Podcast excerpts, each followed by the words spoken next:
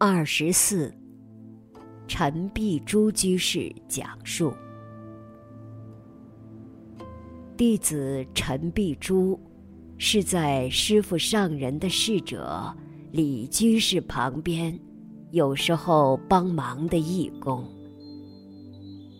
弟子得以接触到师父上人，并且看到一些可敬可佩、感动的事。有一次在斯里兰卡，师父上人当时要出去进行大型的弘法演讲，因为之后行程紧凑，师父上人当天就没机会用餐了，所以临出门前，弟子们就准备一碗点心。给师傅上人凑合着吃一些。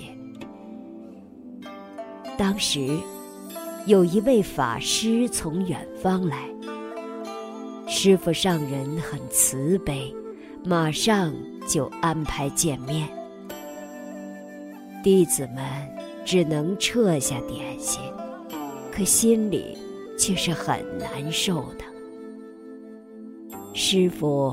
不忍让来访者稍后几分钟，宁可自己不吃饭，直到第二天。又有一次在新加坡，李居士要弟子帮忙，把弟子们供养师傅上人的红包整理一下，因为。师傅上人对于红包，一向都没有打开看的，直接放在一起的。因为，他老人家的红包都拿去捐给居士林了。弟子们当时也整理了很多居士林给开的收据，不经意望一眼。真是好大的金额呀！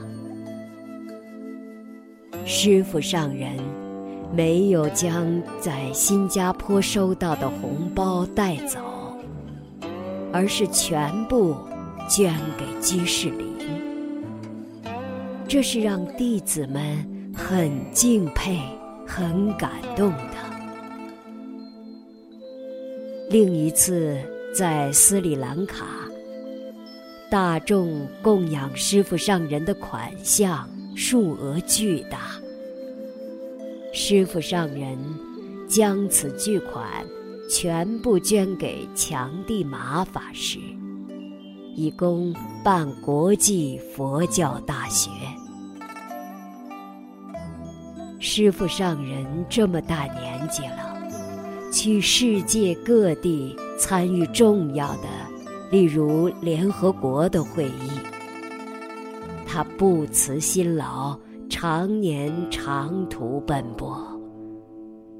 一下飞机，就被安排去见总统、见大使。师傅上人每天都是这样操劳。有时，我们会担心他坐太久。脚会血液不循环，他每次都是要这样的忍耐辛劳，从来不与人家提及他的辛劳。因为行程紧凑，所以他睡眠的时间也是很少的。